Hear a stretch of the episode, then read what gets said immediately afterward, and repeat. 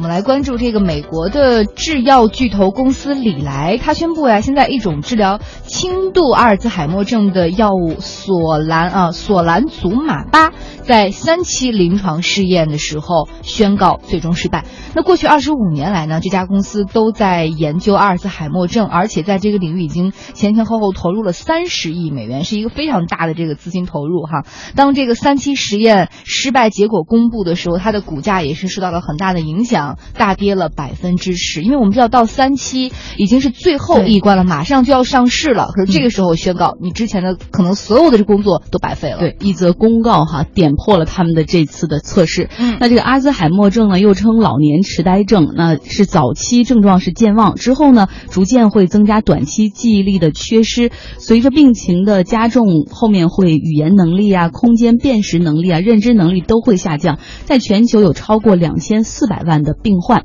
但是目前还没有一种有效的治疗药物。所以说，关于这个阿兹海默症以及李来的临床实验，我们来连线一下成都先导药物的万金桥博士，嗯，来给我们介绍一下。大概有两千名的患者参加了李来的三期临床试验，但是效果不佳。那为什么没有把握的情况下，李来会把这款药推到三期测验呢？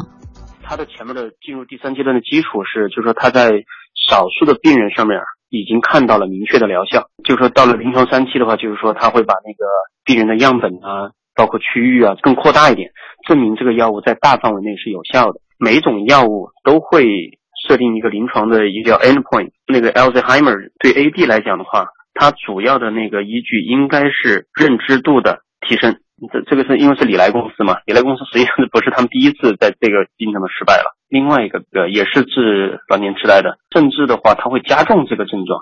能上三期临床，它也有风险大或者风险高或者风险低。对那个 Alzheimer 来讲，一方面因为市场需求太大了，资本也都比较喜欢这个上面啊，不管是老板呢还是投资人是吧？如果你这上面能有突破的话，对这种市场需求非常大又没有药来治，它从二期到三期可能很多的决定哈。只要科学上能够有依据站得住，他可能都会推到三期去做。嗯，目前市面上的药物只能缓解老年痴呆，没有办法根治。那用李来的这个试验来给我们为例吧，讲一讲我们攻克阿兹海默症到底存在哪些难题。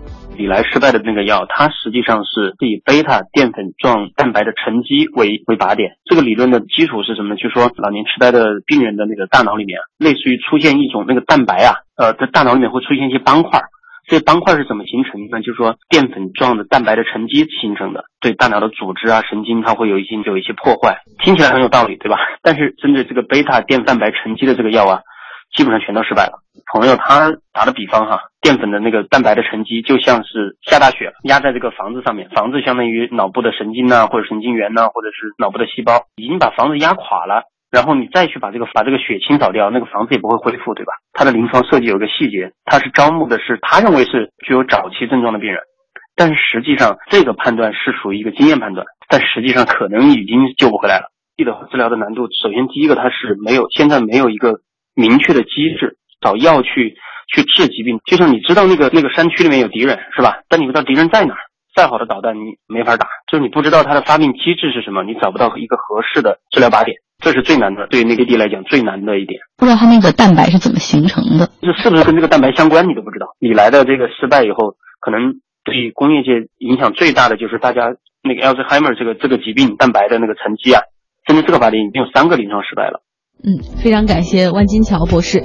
就关于这个阿兹海默症，也是这个老年痴呆症。如果大家不太了解它这个病的发病的情况，推荐看一部电影，你就会很清楚，叫《Alice》。它大概讲的是一个四十四五十岁的一个美国的女教授。